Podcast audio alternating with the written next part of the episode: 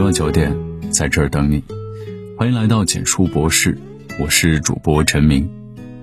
你会爱上一个人，也许是始于颜值，也许是先于才华，但最终还是得忠于人品。任何一段婚姻，当风花雪月的外衣褪去，山盟海誓的华服剥离，三张床，见证了一个男人是否值得你将后半生稳稳交付。别不相信。产床上躺一躺，就算迈过一回生死关；枕边人是人是鬼，你会门儿清。病床上躺一躺，就算跨过一道患难关；枕边人有心没心，你会有杆秤。睡床上躺一躺，就算过了一道琐碎关；枕边人靠不靠谱，你会仔细。就算走过一道琐碎关，枕边人靠不靠谱，你会仔细。就像那句话说的。婚姻好不好，床上见分晓，话糙理不糙，不信你看。去年底我姐生孩子，我和我妈全程陪护。产房门刚一开，一个爸爸冲上去就问我孩子怎么样了，而我姐夫扒拉着门问我媳妇儿怎么样了。得知母子平安后，我妈在旁边如释重负地感叹了一句：“男人还是得知道心疼媳妇儿。”我点头如捣蒜，再同意不过了。当女人躺在产床上，身体和心灵刚经受完巨大的恐惧和折磨，此时此刻，那个做丈夫的却把全部的目光投向孩子，你还指望他往后余生会第一时间奔向你，会事事以你为重吗？别忘了，生产从来不是一个女人一个人的事儿，这条路上的战友还有你的丈夫。纪录片《人生第一次》就记录一个叫向爽的女孩艰难生产的全过程。向爽有心脏病，怀的还是一对双胞胎。可怕的时候，就在生产前两个月，向爽经历了一次心脏手术。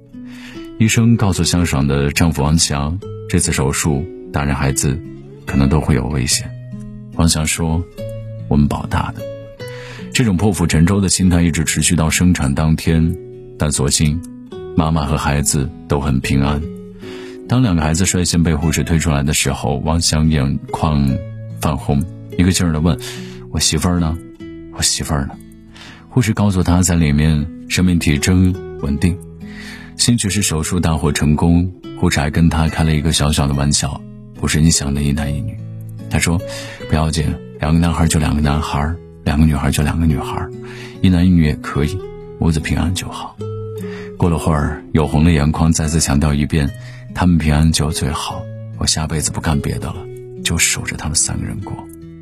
说完，笑得憨憨的，仿佛卸下所有的包袱。直到从昏睡中醒来的向爽，隔着玻璃门朝他骄傲地比了个耶，王强才终于没忍住，用 T 恤蒙着头，无声地哭泣起来。这哭泣，无疑是为了劫后余生的向爽。那一刻，我真的觉得眼前这个胖乎乎的男人简直闪闪发光，因为他身上有着。一个丈夫该有的爱与担当，想起了一位曾目睹过许多人间百态的房产医生说，在产房待久了。想起了一位曾目睹过许多人间百态的产房医生说，产房待久了，只用看三件事，就能看出那个陪产的男人对产床上的女人是真心还是敷衍。一是看他的眼神，是盯着手机还是盯着产妇。二是看他的语气是粗声粗气还是温声细语，三是看他的态度是事不关己高高挂起还是热切急迫的问东问西，深以为然。生孩子是女人的一次大考，事关生死，但同时也是男人的一次大考。那个在孩子和你中间坚定的选你，那个在乎你、爱惜你、心疼你的男人，才值得你不惜一切去付出。反之，他将根本无法成为你的退路，根本。无法为你兜底，产房外的生死抉择，经历过的人都会心如明镜；病床前的生死攸关也一样。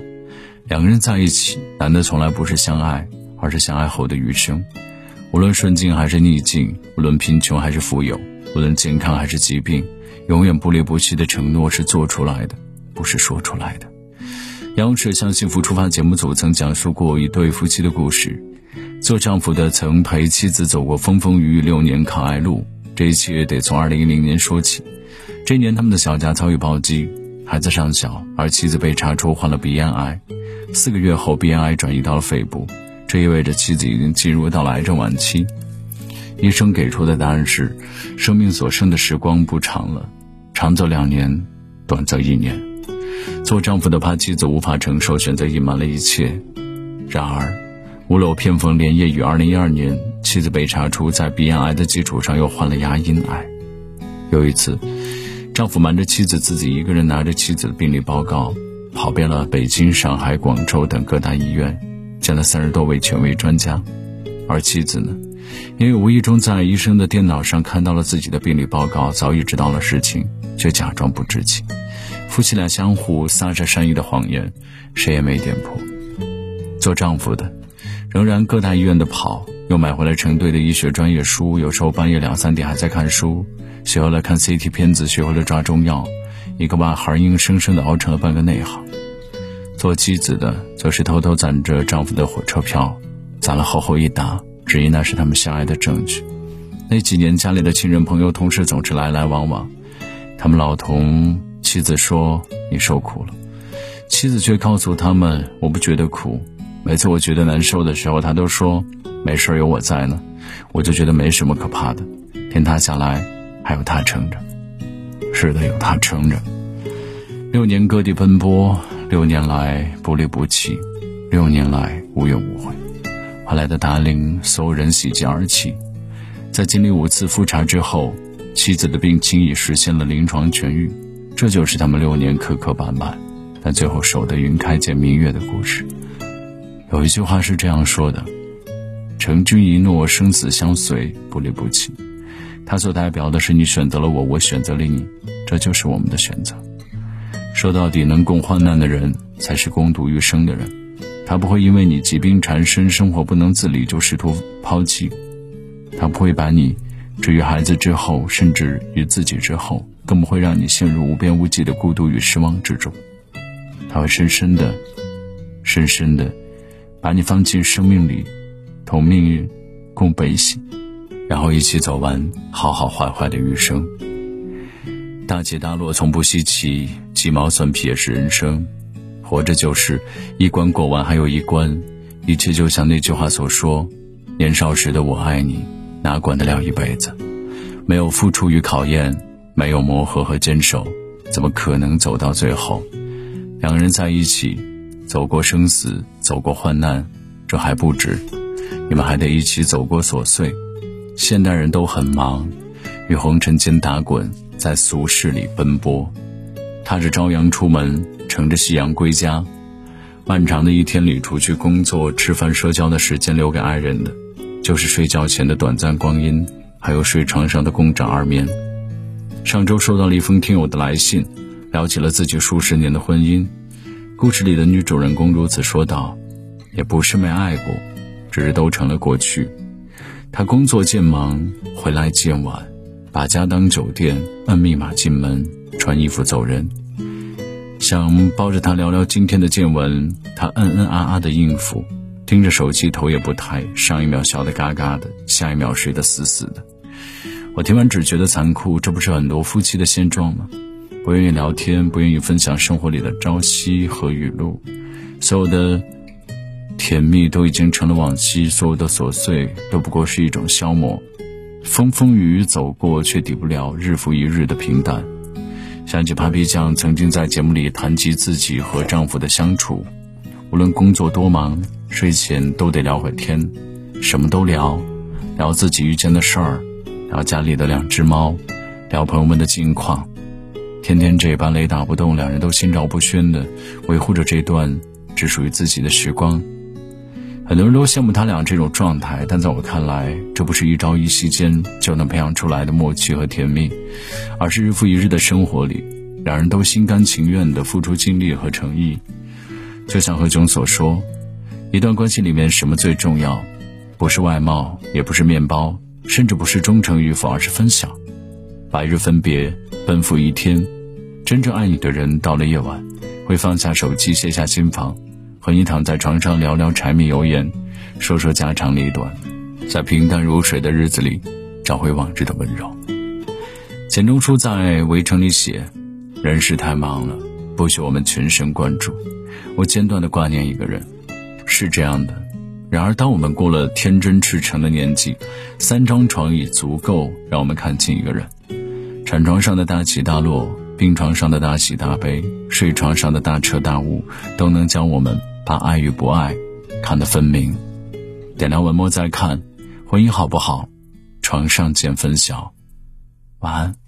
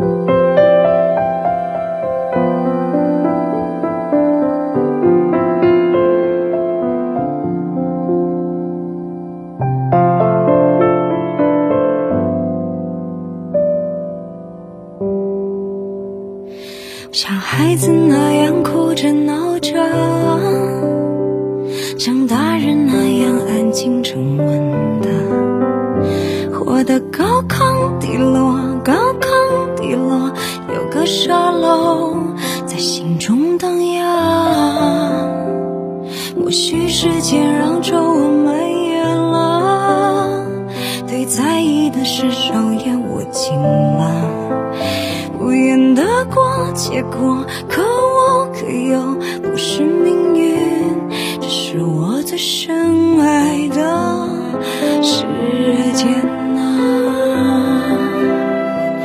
来吧，